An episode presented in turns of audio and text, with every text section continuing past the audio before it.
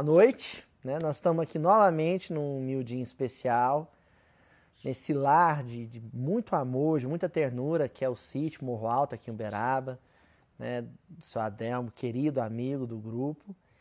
E nós estamos mais uma vez também com a companhia do meu amigo Luiz Barcelos. Está aqui sustentando vibratoriamente, tocando para a gente, trazendo a musicalidade dele, que é sempre muito bem-vinda. É meu parceiro, meu irmão, meu amigo. E hoje nós vamos comentar, continuar a sequência de comentários do versículo capítulo 10 de Mateus, com o versículo 9, que é um versículo muito direto, assim, né? Ele chega a ser cabuloso, ele chega a constranger o intérprete tão direto que ele é. Em que Jesus orienta o seguinte para os discípulos: Não adquirais ouro, nem prata, nem cobre para os vossos cintos. Acabou. Não adquirais ouro, nem prata, nem cobre para os vossos cintos. Então, antes de anunciar quem é o personagem do livro Morro Alto que nós vamos explorar hoje, que foi o que a gente já fez na reunião anterior, né? A gente trabalhou com a Gracinha, com o Zé Firino Caninana, para analisar a questão do dai de graça, o que de graça recebeste. E hoje nós vamos analisar esse versículo e daqui a pouco nós vamos falar qual que é o personagem dessa reunião, né? Antes disso, acho que é importante dar uns dados históricos assim sobre essa orientação de Jesus, que é o seguinte: no tempo de Jesus, né, esse ouro, esse prata e esse cobre que ele menciona vai representar algo específico do cotidiano das pessoas naquele período. Do que, que nós estamos falando? Primeira informação preciosa que a querida maninha Aila me passou quando a gente estava preparando esse versículo. Que o adquirais aqui, em grego, a palavra em grego, é ktesete. Só que ktesete, eu comentei com o Luiz hoje isso, ktesete é especificamente o adquirir dinheiro recurso monetário. Então, ouro, prata, cobre, aqui estava se referindo especificamente a recurso monetário. Jesus dando essa orientação. Não adquirir ouro, nem prata, nem cobre para os vossos cintos, que é onde normalmente se guardavam as bolsas com as moedas. E quais são essas moedas? Primeiro, o áureo, que era uma moeda romana, né? ela era feita de ouro e equivalia a 25 denários. Então, um áureo equivalia a 25 denários, que mais ou menos dava um mês do ju judaico, né? o período do mês judaico. Né? O denário, por sua vez, era moeda de prata. E essa moeda de prata equivalia a 10 asses. O as é a moeda de cobre. Né? E a moeda de denominação mais baixa, não tinha nada mais inferior ao, ao cobre. Então, quem ganhava uma, uma moeda de ouro, por exemplo, basicamente ganhava em ouro o que seria o salário, a renda mensal de alguém que recebia em denário. Né? E assim, mais ou menos assim, de alguém que recebia em denário em relação a alguém que recebia em cobre. Nós temos aí algo que nós já estudamos no Miudinho, que foi aquela gradação sugestionada pelo Humberto de Campos, né? quando nós estudamos lá as ovelhas desgarradas de Israel, da figura do rico, do pobre e do excessivamente rico. Né? Quem ganha ouro é o excessivamente rico. Quem ganha em prata é o rico, porque tem o mínimo necessário para viver. Tem um conforto básico ali. Agora, quem recebia em cobre no tempo de Jesus é a pessoa muito pobre, porque para essa pessoa faltava inclusive o necessário. Aqui Jesus está fazendo referência a essas três gradações em relação ao conforto material. E ele dá essa recomendação, que para a atividade missionária, eles não, os discípulos não precisariam ser nem excessivamente ricos, nem ricos e nem pobres. Que equivale a dizer, Luiz Barcelos, isso não está em pauta, isso não está em jogo. Não pensem nisso para agir, para trabalhar, para produzir. Não coloquem isso em pauta nós vamos começar a falar isso. E o personagem, para a gente discutir essa questão, é o personagem Mãe Figena. Vou falar um pouquinho da Mãe Figena. O nosso menino do livro, né, o personagem principal do livro, ele vai viver um, um drama na, na família dele, no casarão da fazenda Morro Alto, que é algo que todo mundo aqui já viveu, né, né mãe? Todo mundo aqui já viveu e o pessoal que está acompanhando de casa, na internet, também já viveu, que é alguém enfermo em casa. Quem nunca viveu a situação de ter um familiar, um ente querido, um, um afeto que está muito gravemente doente? Então esse menino ele está com um familiar muito querido que está gravemente doente em casa. E com detalhe, outra situação que qualquer um de nós já viveu. Quem nunca viveu a situação de ter um enfermo em casa e se sentir muito sozinho, desamparado? Aquela hora que você pensa, puxa vida, ninguém veio aqui para me dar um bom dia, né? Cadê os amigos? Cadê os companheiros? Muitas vezes os companheiros de casa espírita, de, de grupo espírita, cadê eles? E eu tô aqui desamparado. A gente fica com essa sensação, né, desse desalento, né? E o menino está vivendo exatamente a situação. Até que apareceu, aliás, antes de falar de quem apareceu, né, da mãe Figena, eu queria destacar um pouquinho o que, que se passava no coração dele. Né? Que eu tirei lá do livro. Era razoável medir o hoje com o metro do ontem. Conclusão do menino. Ideia sã.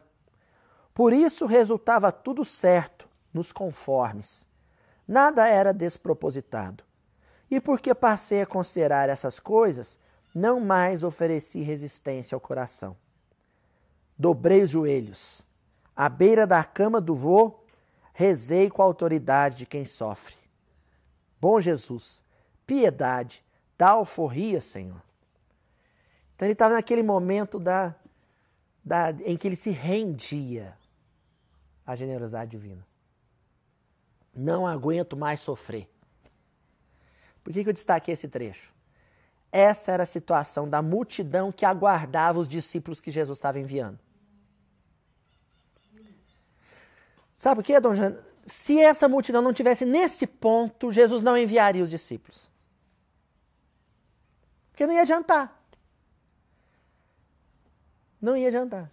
Porque Jesus sabia que essa multidão, ou parte dela, tinha chegado nesse ponto de rendição ante o peso da, da enfermidade, da dificuldade. Jesus não enviaria os discípulos. Ele envia os discípulos e fala: ó, chegou o ponto. Chegou a hora. Nós já estudamos né, nas reuniões anteriores, quando falamos do é chegado, o reino de Deus está próximo. É esse, próximo. Chegou o reino de Deus porque chegou aquele momento em que, do instante dourado, que as pessoas se curvam, rendidas, e falam: ó, oh, preciso de, de um afago, preciso de colo, preciso de apoio. Ele estava justamente nesse ponto. Isso quer dizer que ele tinha virado bonzinho, Luiz? Não. Que não tinha mais vícios? Quando a gente se curva nesse momento de maior dor, quer dizer que ali a gente já está purificado? Não.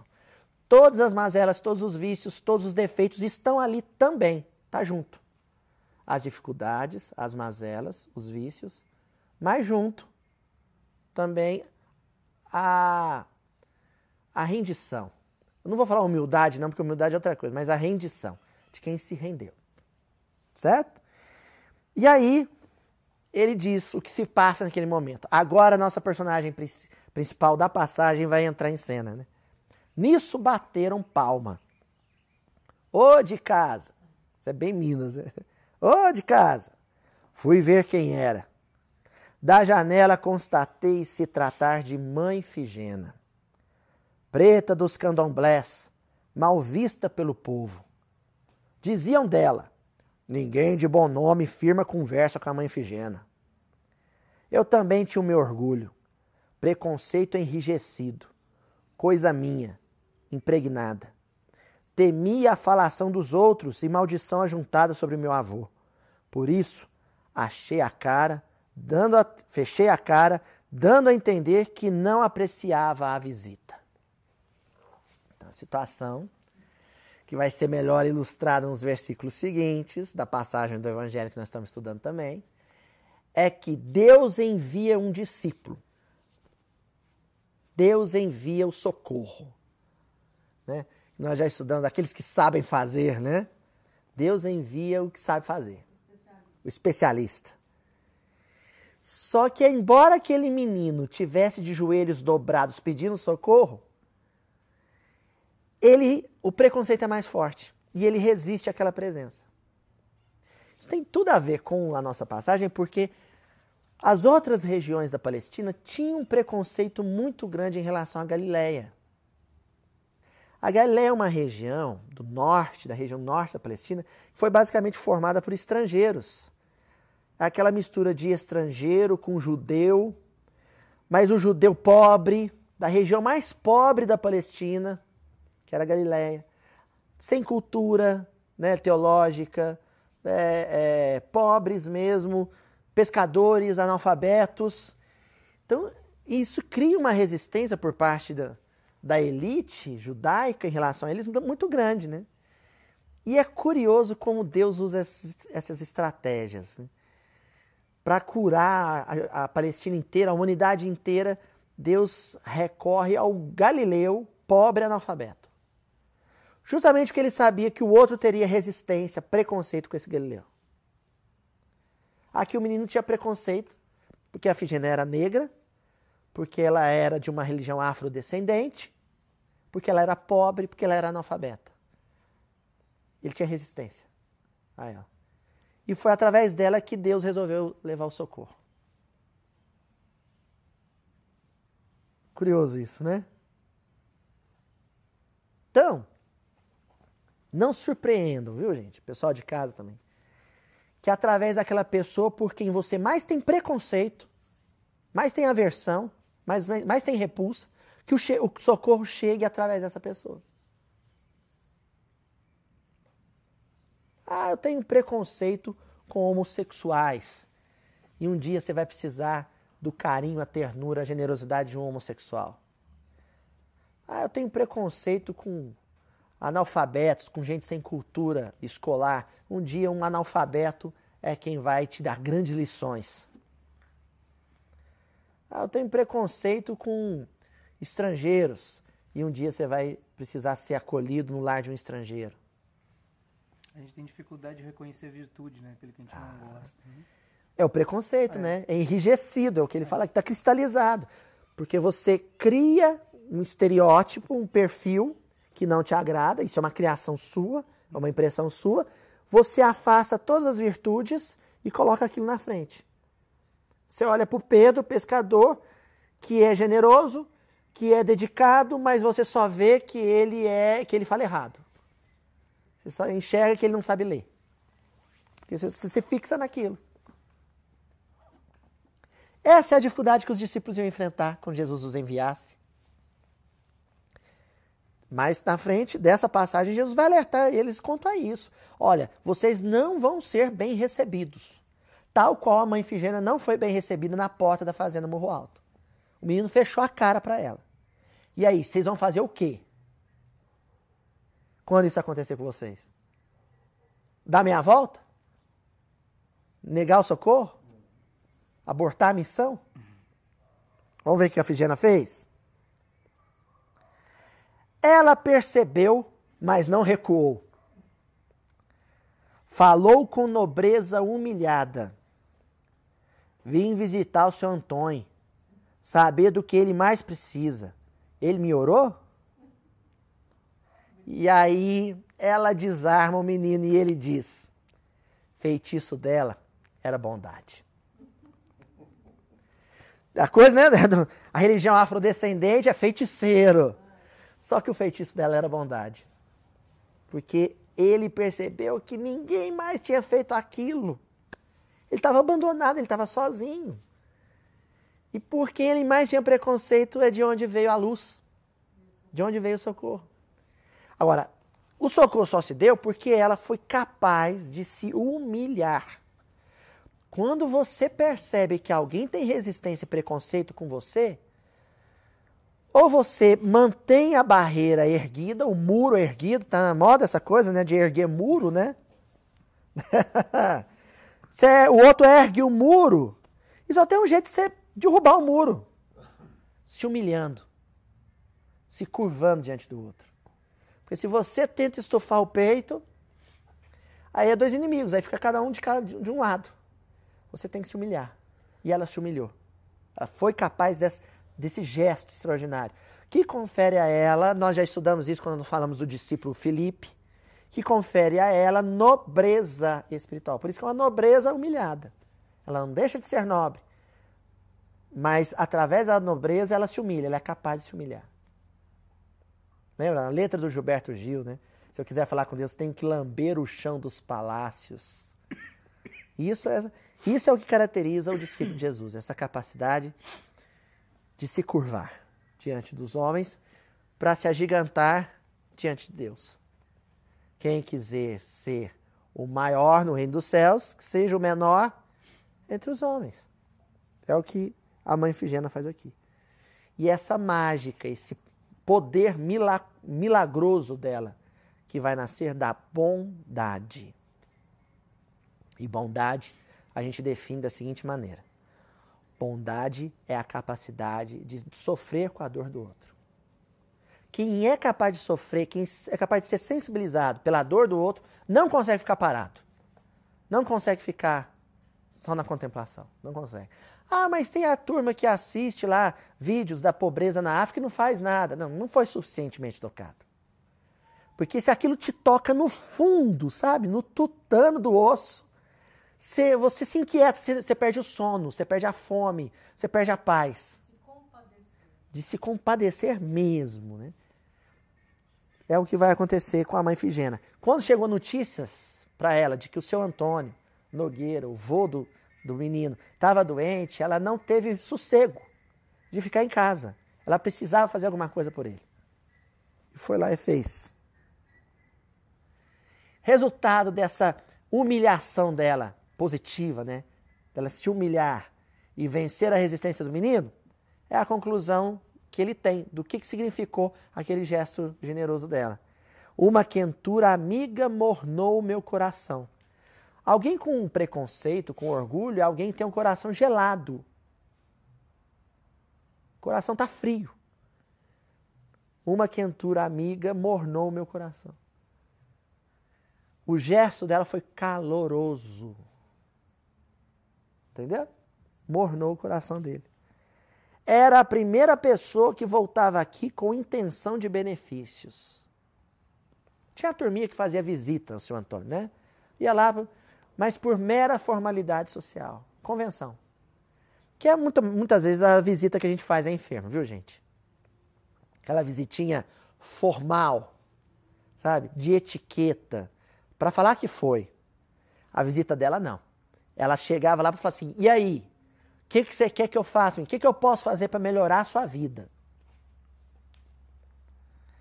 Marejei os olhos, feito mina d'água espraiando no areal. Ela percebeu a dor gritando no meu silêncio. A sensibilidade, né? A pessoa está calada, mas você é capaz de perceber que ela está sofrendo. E correspondeu com misericórdia. Você está querendo chorar, menino? Não carece de desespero, ai. Deixa eu entrar para prestar serviço. Servir. Deixa eu entrar para entrar na. E é interessante aqui, né? Ela queria entrar na casa. Casa mental. Ele precisava se abrir para ela poder ajudar ele. Tipo, se você não se abrir comigo, se você não se abaixar a guarda, eu não vou ter como te ajudar. O alerta de Jesus para os discípulos é: muitas casas não vão se abrir para vocês. Muita gente não vai abaixar a guarda. Vocês têm que estar conscientes disso. É o pedido que ela faz para ele. Quando o dia já se despedia e eu já era menino outra vez, então ela entrou e fez a revolução, né? Sondei nossa benfeitora. Aliás, eu vou explicar mais ou menos o que, que aconteceu. Eu conheço que esse pessoal, tem gente que não leu o livro. Né? O que aconteceu? Ela entra na casa, ela faz comida, eles estavam sem comer, ela dá banho no seu Antônio, ela cuida dele, ela dá remédio, ela dá um passe, ela benze, né? E ela fala, só sai daqui na hora que ele melhorar. E ela limpa a casa, a casa estava suja, ela varre a casa. Então é bom destacar isso aqui, porque para a gente entender a relação com o versículo. Ela entra, ela varre o chão, ela faz comida, ela dá banho, ela lava a roupa, ela dá colo, ela faz uma prece, ela dá um passe. E esse ponto é importante, hein? Quando o dia já se despedia e eu já era menino criança outra vez, ou seja, ele pôde voltar para a condição dele de, de fragilidade, porque até então ele estava tendo que ser o adulto da casa, né? Sondei nossa benfeitora. Causa de que a senhora está espalhando essa bem-querença toda em nossa vida?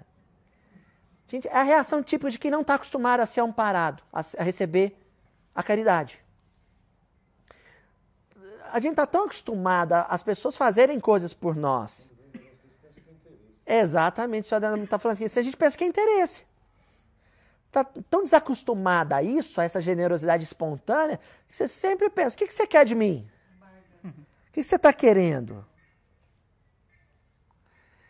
Ela deu uma risada soluçada e respondeu: Eu sou preta, filha de escravo forro, e em já fui mulher de má vida. Hoje, sou mãe de terreiro e véia. Para esse povo daqui, ó, a sina minha é úlcera firidenta, inflamada, igualinha do seu avô. Sei da saudade e do choro afogado no peito. Por isso, sou solidária. Tem, tem que traduzir o mineirês aqui, né? Ela era solidária porque sabia o que era chorar. Ela era solidária porque sabia o que era sofrer. Ela era solidária porque sabia o que era abandono, abandono, sabia o que era preconceito. Muita gente não queria se apro aproximar do Antônio Nogueira por causa da ferida na perna. Porque tinha nojo, porque tinha repulsa pela enfermidade. E ela sabia o que era essa repulsa, porque as pessoas tinham nojo dela. Então, em função de, dessa experiência prévia, ela é solidária. Por isso que esses nobres espíritos, os discípulos, reencarnam pobres e analfabetos na Galileia. Porque essa experiência de sofrer com preconceito, com a, com a indiferença da nobreza, da elite judaica, seria importante para eles. Eles seriam solidários, solidários com o povo simples e o povo humilde. Se você não viveu isso, é complicado. Se você não viveu isso, pelo menos em alguma existência, é difícil de você ter essa solidariedade. Esse é o ponto importante. É Jesus dizendo para os discípulos: vão e estendam as mãos aos mais pequeninos de meu reino, porque vocês reencarnaram e foram pequeninos, e são pequeninos. Vocês também não têm o que comer. Vocês também se vestem mal. Vocês também são analfabetos. Essa experiência é importante. Depois, se você já teve ela, Luiz, depois você até reencarna numa condição diferente. Com cultura, com conforto. Mas aquela experiência te marcou. Aquela experiência te marcou. Né? O que veio no rastro disso foi o verbo e a criação. A palavra de Deus botando ordem no caos, separando umas coisas e ajuntando outras. E tudo se fez. E tudo era bom. É uma referência à Gênesis, né? Porque a gente tem ideia de que Deus criou o mundo, soltou o mundo aí e pronto, e foi descansar no sábado, né? Que é a, a visão tradicional e, e né, mais conservadora do, do, de, dessa passagem bíblica. Mas, eh, na verdade, Deus está criando o tempo inteiro. O que ele fez lá em Gênesis, no primeiro capítulo, é o que ele faz na nossa casa, sempre que o o socorro chega. A mãe Figena chega ali e aquele caos, ela põe, põe ordem no caos. Ela recria a vida daquela família. Com a presença dela. Fazendo o quê? Simplesmente varrendo a casa, trocando a roupa de cama, dando um banho no velho, doente, dando comida para a criança, dando colo para aquela criança, enxugando uma lágrima, fazendo uma prece, comentando um trecho do Evangelho. É o que ela faz. Só isso. Pergunta ao meu amigo Luiz Barcelos. Pergunta difícil, hein? Quanto ela precisou, quanto a mãe Figena precisou para fazer isso tudo? Nada, nada. Ela precisou de ouro? Ela precisou de prata? Ela precisou de cobre? Ela precisou de 10 centavos, de 10 reais, de 100 reais? Jesus está dizendo para os discípulos, ó, vão, mas não preocupa com dinheiro, porque para fazer o que precisa fazer, o dinheiro é secundário. Não é que ele não seja necessário, mas ele é secundário. E a maior parte das coisas que nós podemos realizar como discípulos não precisam de dinheiro. Só algumas, poucas, precisam de dinheiro. Poucas. Construir um hospital precisa de dinheiro. Mas e atravessar a rua, tocar a campainha na vizinha que está doente e falar: Ó, oh, eu sei que você está doente, dá a mala de roupa aí para lavar lá em casa. Precisa de dinheiro?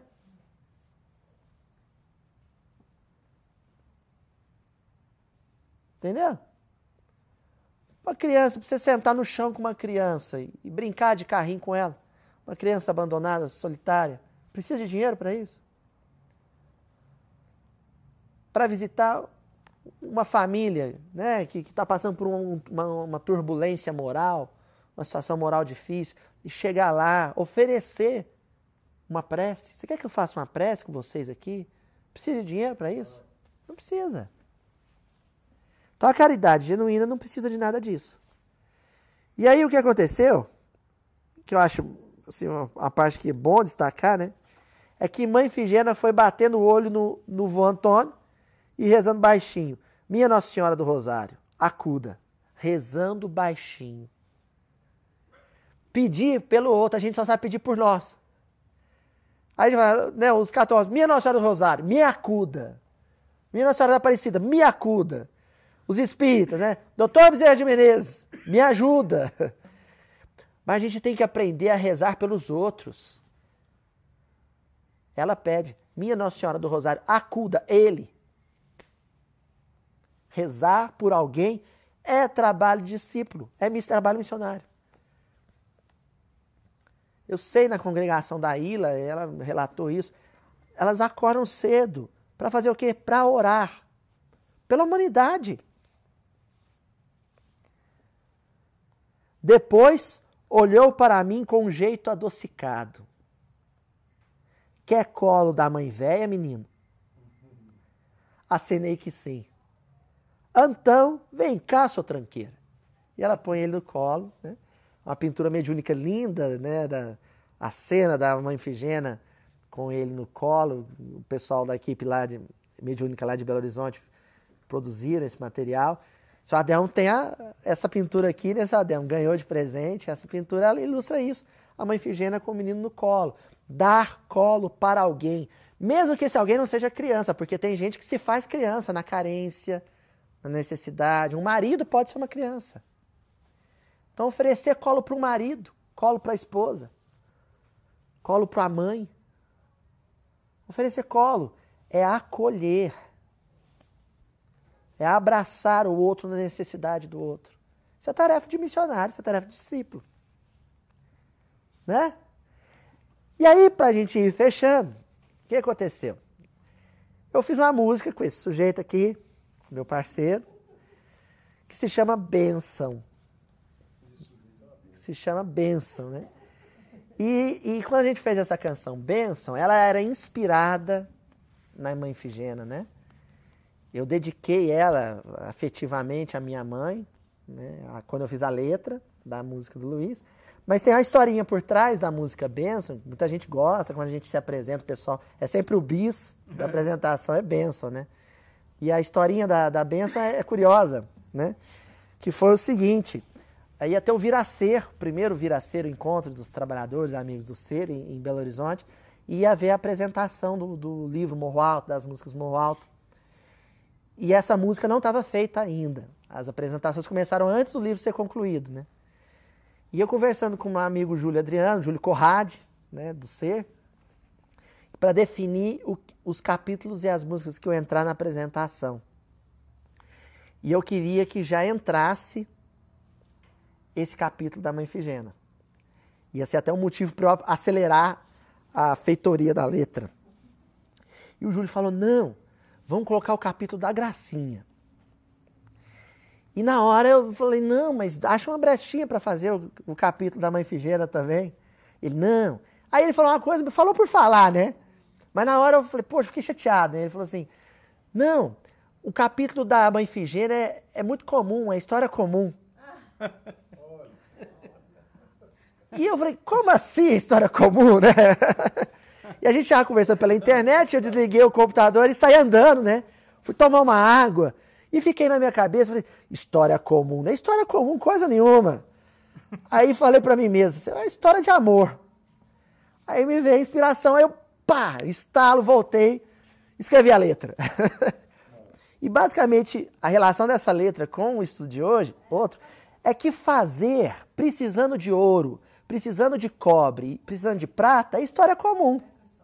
Fazer caridade, condicionando a caridade a isso, é história comum. É fácil fazer.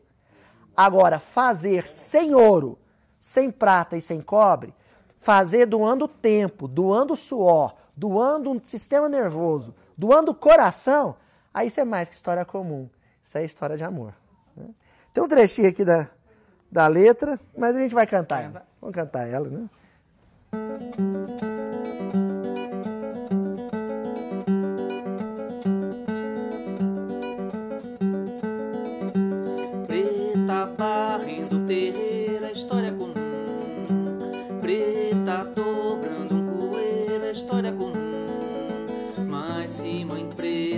Cede ao filho seu cobertor, história de amor.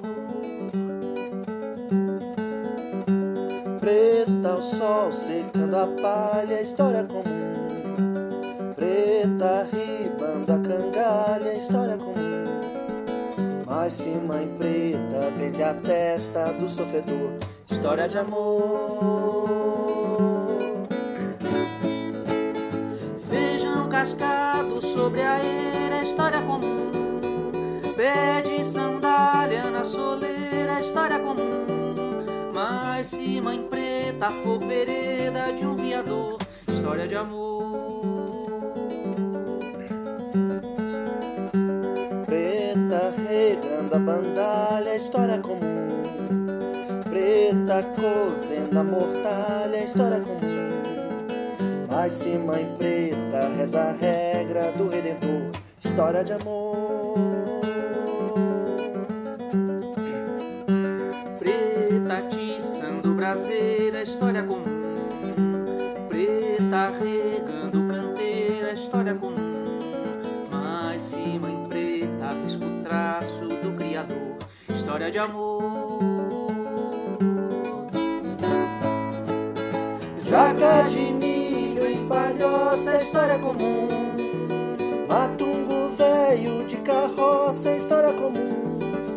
Mas se mãe preta leva a cruz de Nosso Senhor, história de amor. Qualquer vida toda assim é história comum. Qualquer peia de rotina é história comum. Cana moendo a bagaço é história comum. Sendo caso de cansaço é história comum.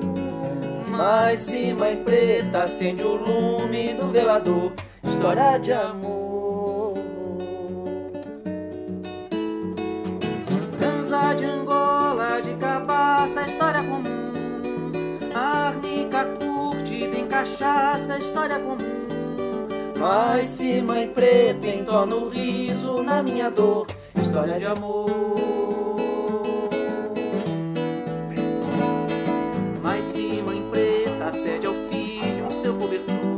História de amor. Mas se mãe preta benze a testa do sofredor. História de amor. Mas se mãe preta for vereda de um viador. História de amor. Mas se mãe preta reza a regra do Redentor. História de amor. Mas se mãe preta risca o traço do Criador. História de amor. Mas se mãe preta leva a cruz de nosso Senhor. História de amor. História de amor. História de amor. História de amor.